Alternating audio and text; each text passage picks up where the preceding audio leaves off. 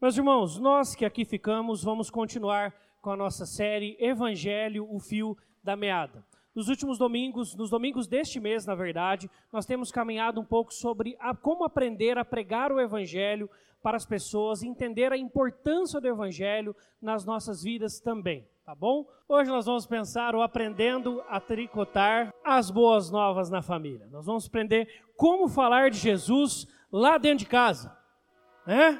Sempre um grande desafio esse para nós. E para isso eu convido que você abra a Bíblia lá na carta de Pedro, na primeira carta de Pedro, capítulo 3. Vai ser o texto base para a nossa meditação nessa noite. 1 Pedro 3, do 1 ao 7 e depois do 13 ao 22. 1 Pedro 3, do 1 ao 7 e do 13 ao 22. 1 Pedro 3, do 1 ao 7 e do 13 ao 22. Diz assim a palavra de Deus. Mulheres, sejam vós igualmente submissas ao vosso próprio marido, para que, se ele ainda não obedece à palavra, seja ganho sem palavra alguma, por meio do procedimento de sua esposa, ao observar o vosso honesto comportamento, cheio de temor. Não seja o adorno da esposa que é exterior, como frisado de cabelos, adereços de ouro, aparato de vestuário. Seja, porém, o homem interior do coração, unido ao incorruptível trajo de um espírito manso e tranquilo, que é de grande valor diante de Deus. Pois foi assim também que a si mesmas se ataviaram outrora as santas mulheres, que esperavam em Deus, estando submissas ao seu próprio marido, como fazia Sara, que obedeceu a Abraão, chamando-lhe Senhor, da qual vós os tornastes filhas, praticando o bem e não temendo perturbação alguma. Maridos, Vós igualmente vivei a vida comum do lar com discernimento e tendo consideração para com a vossa mulher, com a parte mais frágil, tratai-a com dignidade, pois sois, porque sois juntamente herdeiros da mesma graça de vida, para que não se interrompam as vossas orações. A partir do 13. Ora, quem é que vos há de maltratar se for zelosos do que é bom? Mas ainda que venhais a sofrer por causa da justiça, bem-aventurados sois. Não vos amedronteis, portanto, com as suas ameaças, nem fiqueis alarmados. Antes, santificai a Cristo como Senhor em vosso coração, estando sempre preparados para responder a todo aquele que vos pedir razão da esperança que há em vós. Fazendo, todavia, com mansidão e temor, com boa consciência, de modo que naquilo em que falam contra vós outros, fiquem envergonhados os que difamam o vosso bom procedimento em Cristo. Porque se for da vontade de Deus, é melhor que sofrais por praticardes o que é bom do que praticando o mal. Pois também Cristo morreu uma única vez pelos pecados, o justo pelos injustos, para conduzir-vos a Deus morto sim na carne, mas vivificado no espírito no qual também foi e pregou os espíritos em prisão, os quais, no tempo, foram desobedientes quando a longanimidade de Deus aguardava nos dias de Noé, enquanto se preparava a arca, na qual poucos, a saber, oito pessoas, foram salvos, através da água a qual, figurando o batismo, agora também vos salva, não sendo a remoção da imundícia da carne, mas a indagação de uma boa consciência para com Deus, por meio da ressurreição de Jesus Cristo, o qual, depois de ir para o céu, está à destra de Deus, ficando-lhe subordinados anjos e potestades e poderes. Vamos orar mais uma vez? Fale com Deus, converse com Ele agora. Fala, Deus, fala o meu coração, ensina-me pela tua palavra e pelo teu espírito. Pai, humildemente nos colocamos na tua presença e rogamos que o teu espírito ilumine nossas mentes e corações para compreendermos a tua verdade, a verdade da tua palavra. Em nome de Cristo Jesus, o nosso Senhor, oramos. Amém. Queridos, esse é um assunto muito delicado, porque todas as vezes que nós incluímos a expressão, a palavra família e também pregação do evangelho, na sua e na minha mente vem essa placa logo na nossa mente. Perigo, alta tensão. É ou não é? Sempre quando você vai pensar sobre pregar o evangelho para a sua família, para as pessoas da sua casa, para parentes seus, existe uma chance muito grande de dar um grande problema, uma grande discussão e de trazer para a família uma grande crise. E isso por causa de duas coisas que são importantes para hoje. A primeira é que são as pessoas que nós mais amamos. Nós fazemos coisas para as nossas famílias que nós não faríamos para outras pessoas. Isso é normal. Você pode falar assim: não, eu faço. Você faz a compra do vizinho? Você não faz a compra. Você paga a faculdade do filho do vizinho? Dificilmente. Mas do seu filho você faz. A compra da sua casa você faz. E você trabalha, você corre arduamente por isso. Por isso você ama os seus. Você quer o melhor para os da sua casa. E se eles não andam com Deus e você entende que o único caminho que liga-nos a Deus é Jesus Cristo, o seu coração aperta ao vê-los longe de Jesus. Isso é normal, isso é comum e isso é verdadeiro. Por isso, não é à toa que é na família que nós vemos os maiores erros e as maiores falhas quando alguém vai pregar o evangelho. É onde as pessoas mais erram, mais falham, mais é, é, elas se sentem tão responsáveis por, pela pessoa que ultrapassam aquilo que Deus convida elas a fazer.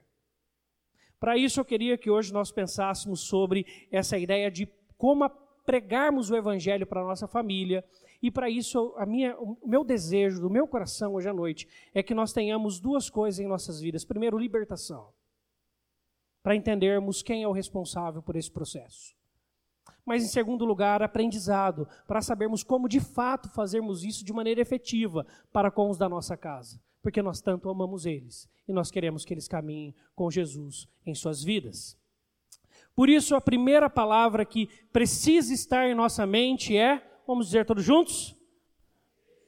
Respeito. Respeito. Vire para o seu irmão ao lado e fala assim: respeita a sua família primeiro.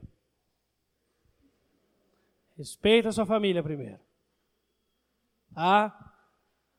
É a primeira palavra que tem que vir clara em nossas mentes quando nós queremos ser efetivos quando nós queremos de fato encontrar o coração da nossa família, das pessoas que ainda não caminham com Jesus, precisamos ter muito claro essa palavra em nossos corações. E para isso nós precisamos entender então que a primeira parte do respeito é pegue leve. Pegue leve. Em primeiro lugar, na forma de falar e na quantidade. O texto nos deixa muito claro: mulheres, sede vós igualmente submissas ao vosso próprio marido, para que, se ele ainda não obedece à palavra, seja ganho com muitas palavras. É isso que está dizendo? Não, sem palavra alguma, por meio do procedimento da sua esposa. E isso serve-nos como um parâmetro para todas as outras relações familiares. Porque a família nos conhece, ela sabe quem nós somos, ela sabe do nosso dia, ela conhece os nossos defeitos, as nossas qualidades, o que fazemos de bom, o que fazemos de errado. Ela sabe quem nós somos. Nós podemos fantasiar ou fingir, ou até por uma questão de convívio, sermos pessoas diferentes em diversos ambientes. Mas em casa isso é impossível. Todo mundo sabe quem nós somos de verdade. Todo mundo nos conhece. Por isso, o que vai impactar e o que impacta de verdade o coração das pessoas não são as nossas palavras, mas a nossa postura. Por isso, pegue leve. Pegue leve com as pessoas da sua casa. Seja uma pessoa mais respeitosa. E como nós fazemos isso? E por que, que nós precisamos fazer isso? Primeiro, porque você e eu, nós temos um histórico muito bem conhecido pelos nossos. E com certeza, se você se converteu e você veio para Jesus e mudou de vida, você também tem que tomar cuidado com o que você fala, porque as pessoas da sua casa vão falar para você, falar assim, ah, quem te viu, quem te vê. Quem não te conhece, que te compre e outras expressões mais, que dentro da família que não há muitas papas na língua, nós não temos muita crise para falar. Por isso você tem um histórico, você sabe quem você foi, você sabe dos seus acertos, mas principalmente você também conhece os seus erros. Por isso pegue leve, seja alguém mais leve. Por Jesus ter entrado no seu coração, seja alguém livre seja alguém mais leve. E outra coisa, não só você tem um histórico, como você tem um futuro. Você tem telhado de vidro também. Né? Tá certinho, estamos acompanhando junto. Olha que interessante o versículo 7. Maridos, vós igualmente vivei a, vida comum no lar, com discernimento e tendo consideração para com a vossa mulher como parte mais frágil. Esse texto aqui sempre foi usado muito errado pelo contexto né? Em geral, quando fala que a mulher é o sexo frágil, a Bíblia diz isso. Não, naquela época era mesmo. Naquela época, no contexto grego e no contexto judaico, a mulher era propriedade do marido. Por isso que Pedro fala que a esposa de Abraão chamava ele de senhor, era propriedade. E o que o Paulo vai falar aqui, ó, tratai-a com dignidade, porque sois juntamente herdeiros da mesma graça de vida, para que não se interrompam as vossas orações. Paulo fala assim: olha, a sociedade, a cultura diz que elas são, que elas são menores ou, ou, ou são, vocês são donos delas. Isso é a cultura que diz, mas vocês são diante de Deus iguais. Por isso, tratar é com dignidade. Na nossa sociedade, ela é frágil, porque naquela sociedade, sim, a mulher é, ela podia ser morta a qualquer momento pelo marido e ninguém questionaria. Então, era um sexo frágil naquele contexto. Mas para Deus, nós somos iguais. E por isso, cuidar, cuide do jeito que você trate. Seja respeitoso, cuide com as palavras. E não só na forma de falar, mas principalmente na quantidade. Fale menos. Fale menos. Pegue leve. Bom? Então, se você quer pregar o evangelho para sua família, tenha em primeiro lugar isso em mente. Respeito. Pegue leve na forma de falar e na quantidade, lembrando que você tem um histórico e você tem telhado de vidro. Você não sabe do amanhã? Você não sabe o que vai acontecer com a sua vida amanhã? Por isso, seja respeitoso, seja acessível, seja verdadeiro, que é o que vai acontecer agora. O texto ainda nos convida a uma segunda prática, vida com Deus. Vamos falar todos juntos? Vida com Deus. Primeiro, respeito. Segundo, vida com Deus.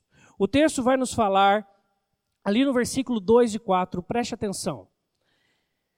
Ao observar o vosso honesto, honesto comportamento, cheio de temor. Não seja o adorno da esposa o que é exterior, como frisado de cabelos, adereço de ouro, aparato de vestuário. Seja, porém, o homem interior do coração, unido ao incorruptível traje do espírito manso e tranquilo, que é de grande valor diante de Deus. Está aí um outro texto muito mal usado em muitos contextos. Diz a partir desse texto, pessoas dizem que então a mulher não pode usar maquiagem, a mulher não pode usar um brinco, a mulher não pode usar nada, nenhum adereço.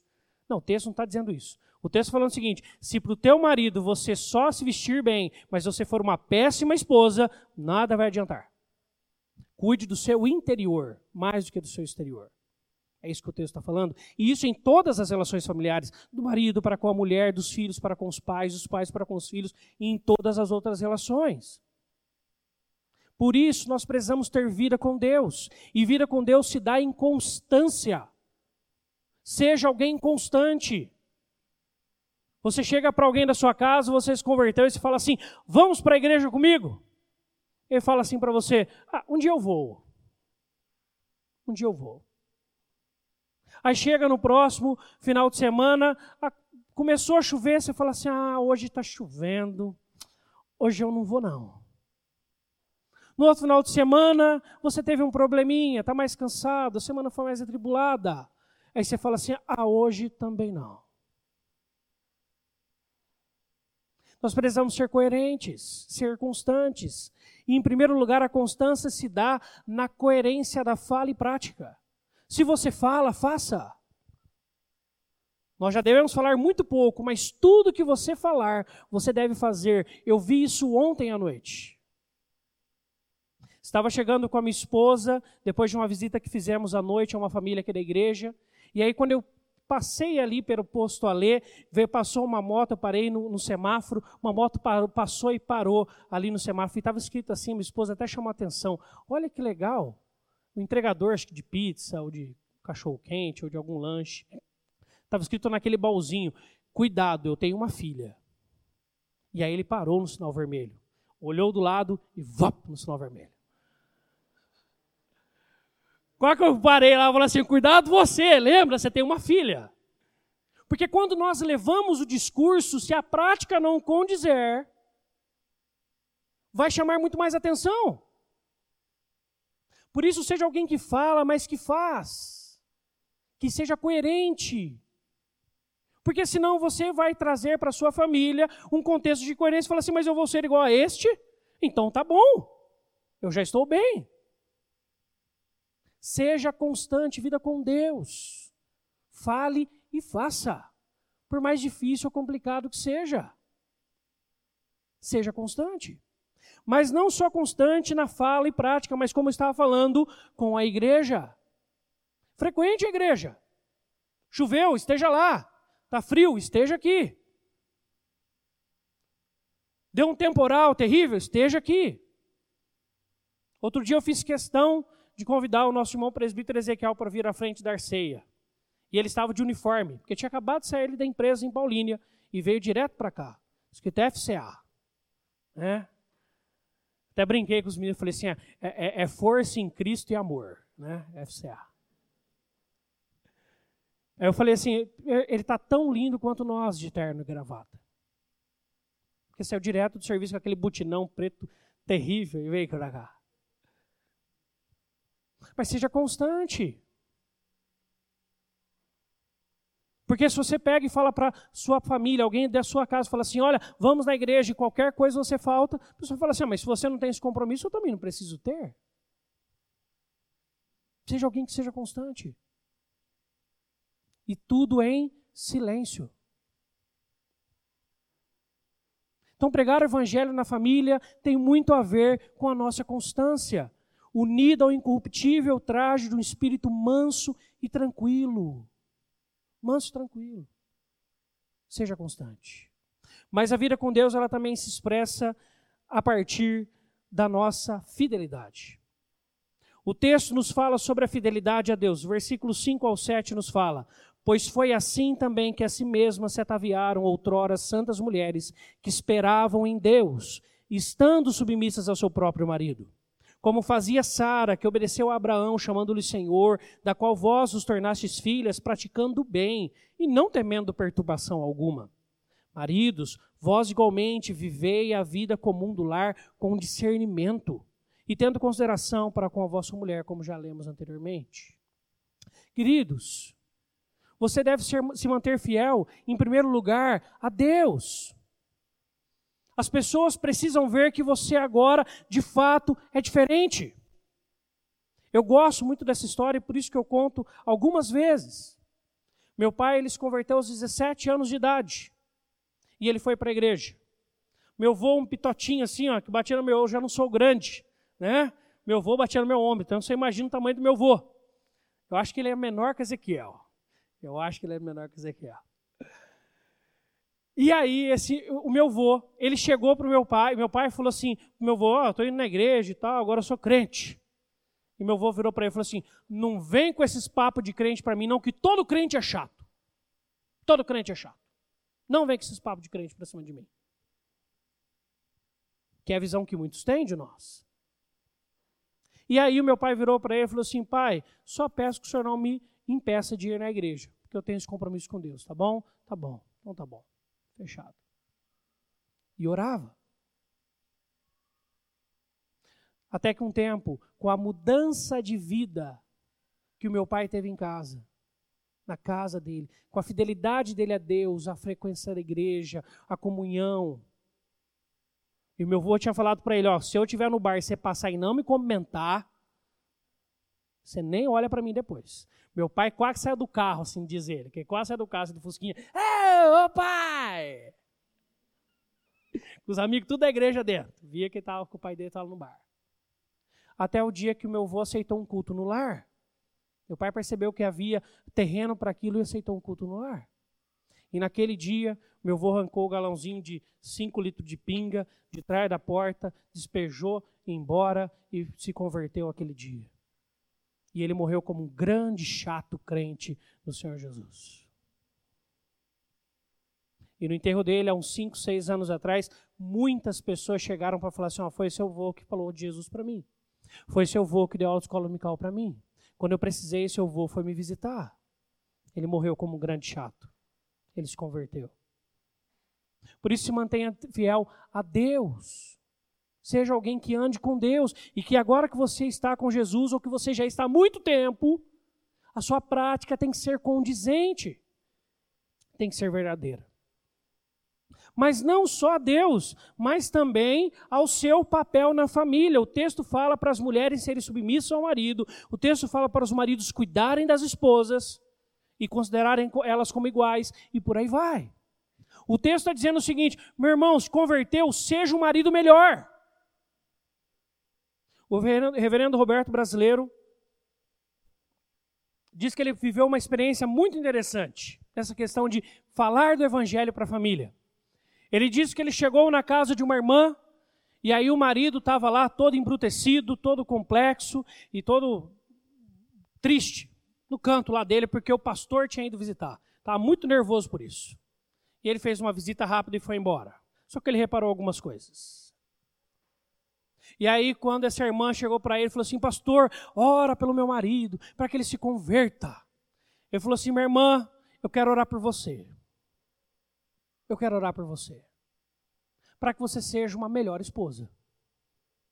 Você precisa passar as camisas do seu marido melhor. Você precisa fazer uma comida mais gostosa. Você precisa cuidar mais da casa. Ela não trabalhava, combinado, ele sabia que o combinado do casal era esse, que ela cuidava da casa e ele trabalhava. Você precisa ser uma esposa melhor. Muda em casa para você ver.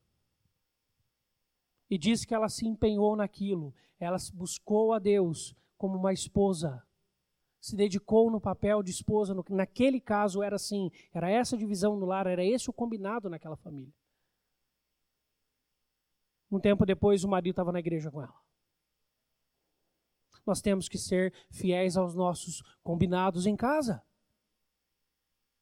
Seja um melhor filho, seja um melhor marido, seja uma melhor esposa, seja um melhor vizinho conhecido, seja uma melhor sogra, seja um melhor genro, seja uma melhor nora. Exerça o seu papel de maneira melhor do que você tem exercido. Ame mais, cuide mais. Como é triste quando nós conhecemos famílias onde o cristão da família não faz nada pelo restante da família. E pessoas que não têm convívio com Deus faz tudo pela família. Nós precisamos nos mantermos fiéis aos nossos papéis na nossa casa. E isso transforma e impacta o coração das pessoas no nosso lar e nas nossas famílias e familiares. Mas também, e essa lição eu aprendi ano passado, se mantenha fiel nas festas familiares. Na família, nós temos poucas oportunidades para falar. E o texto ainda nos indica a se falarmos nada é até melhor, que devemos mudar de postura. Mas tem alguns momentos que a família está lá e ela concorda em ouvir alguma coisa. Ela concorda. E se tem um momento que é assim, a festa familiar. Porque quem não gosta de uma festa familiar num sábado à tarde? Você nem almoça, né? Você vai lá comer o cachorro quente que fizeram no, na, na festa do seu sobrinho. Ou num churrasco num sábado à noite. Maravilhoso. Você não tem que pagar. Você está numa festa. Quem é que não gosta de comer de graça? Né? Mas uma menina me ensinou muito ano passado. Por volta de mais ou menos abril para maio, ela chegou correndo em mim. No domingo de manhã. Ela falou assim: Pastor, pastor, vai no meu aniversário. Eu falei: Calma, minha filha. Ela estava desesperada. O semblante dela era muito diferente. Pastor, vai no meu aniversário. Vai no meu aniversário, pastor. Fala que você vai no meu aniversário. Pastor. Desse jeito. Eu falei, calma, meu filho, vou sim, vou sim. Eu falei, ah, só você trouxer um convite para mim. Eu falei, vai esquecer. Pequenininha, acho que fazia oito ou nove anos. Não sei quantos anos que a menininha tem. Ou até sete, até menos. Ela era irmã. E eles iam com os tios na igreja. Porque os pais não iam na igreja, porque eles passavam o final de semana inteira bebendo. E ela tinha um convívio na família muito complicado. À noite ela chegou antes do culto. Ela correu lá na frente e falou: Pastor, o convite está aqui, agora você vai, Eu falei, opa, isso daqui é importante. Peguei o convite, virei para minha esposa, falei, Isa, eu não posso faltar esse daqui. Não me deixe esquecer, por favor. Esse daqui eu não posso faltar. O jeito dela tinha me deixado alguma coisa a, a mais, a, a forma com que ela falou comigo. Só que coincidentemente foi num sábado que nós tivemos um mutirão na igreja. E esse mutirão foi pesado. E foram poucos irmãos lá que auxiliaram. E nós fomos das oito da manhã e eu saí de lá seis da tarde. Eu estava completamente acabado. Mas a minha cabeça não saía, eu não posso faltar. Eu cheguei em casa, acabadinho, tomei um banho, voltei lá para Denadai, na casa dela.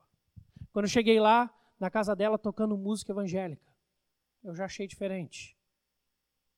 E, aí, e ainda por cima o tio que levava ela na igreja já tinha me ligado. Pastor, você vem mesmo? Eu falei, vou, certeza que eu vou. Só vou tomar um banho e já volto para cá. Estou saindo do, do mutirão agora. Ela falou, porque ela chegou, ela nem me comentou, ela só perguntou, cadê o pastor? E aí eu fui lá no aniversário dela. Estava tava em pé, quase dormindo lá no aniversário. Aí logo, depois de um tempo que eu passei ali com a família, conversei com alguns, eu fui conversar com a mãe dela, a mãe dela falou assim, ela falou pra gente que ela queria uma festa de crente. Que na festa dela tinha que tocar música de igreja e que o pastor viria orar. Ela queria uma festa de crente. Ela queria uma festa de crente. Aquilo impactou muito meu coração. E eu aprendi com aquela menina sobre termos festas de crente em nossas casas. Sobre aproveitarmos as poucas oportunidades que a família está lá para ouvir uma palavra de Deus. Ouvir um exemplo diferente de uma festa diferente. Uma postura diferente numa festa diferente. Para além do que é proibido ou não, mas para onde você quer encontrar o coração da sua família. E ali nós oramos, eu dei uma breve palavra e fui embora com meu coração rejubiloso. Porque ela queria uma festa de crente. Porque o sonho dela era ver os pais dentro da casa do Senhor Jesus e longe da bebida. Nós precisamos aproveitar essas oportunidades, mas para isso precisamos ser fiéis.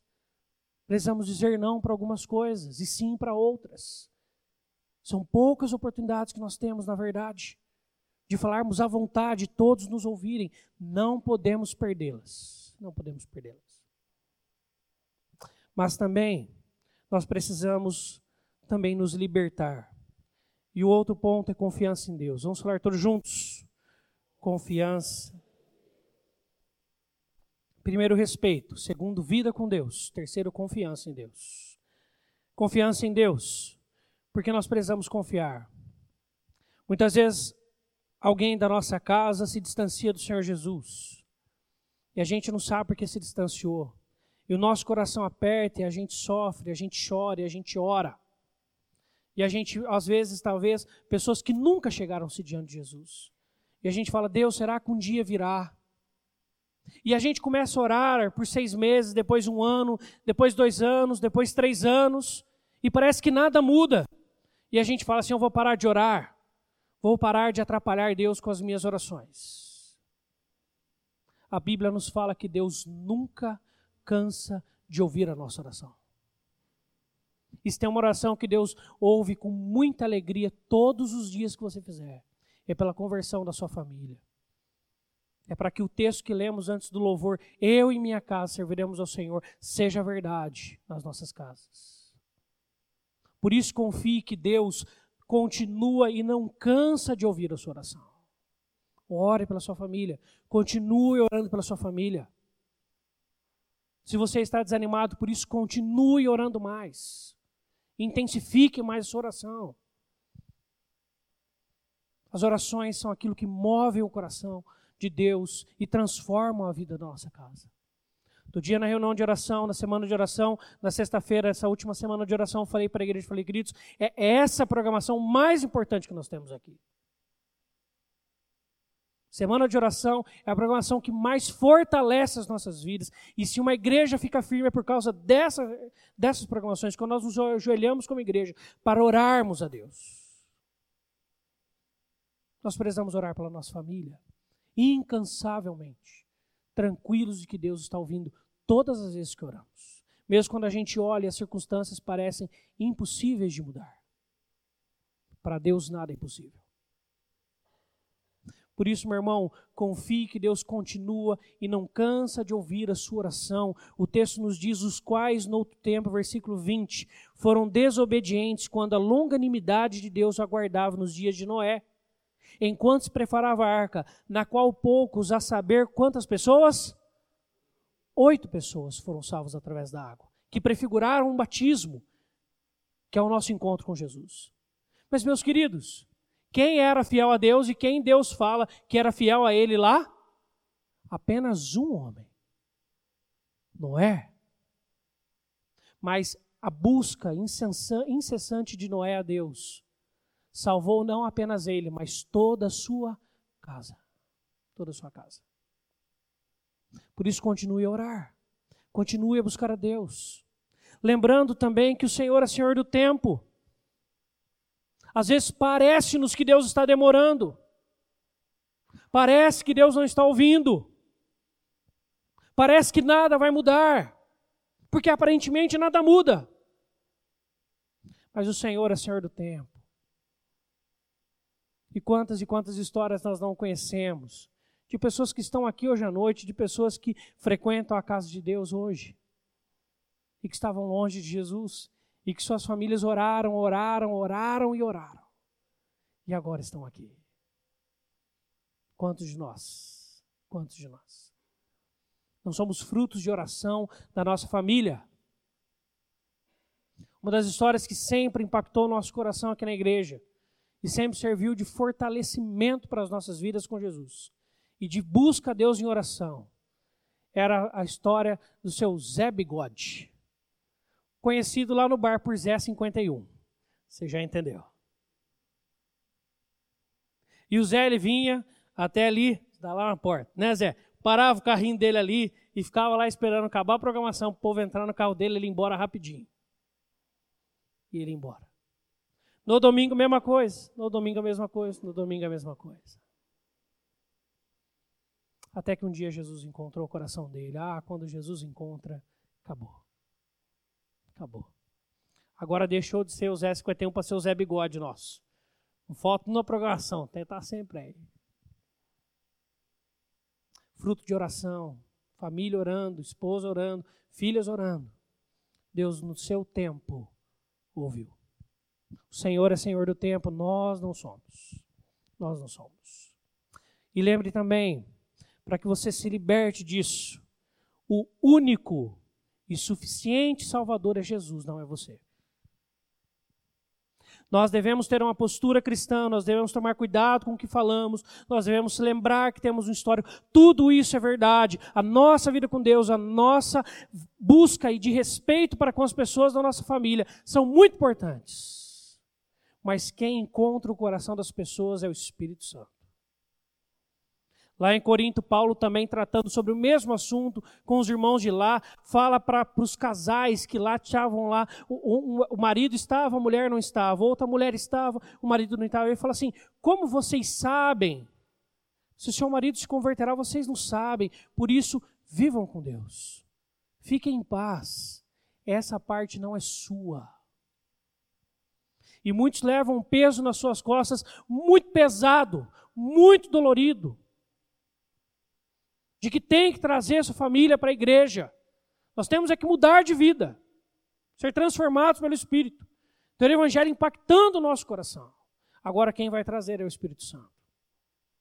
E no dia que acontecer, foi Deus quem fez.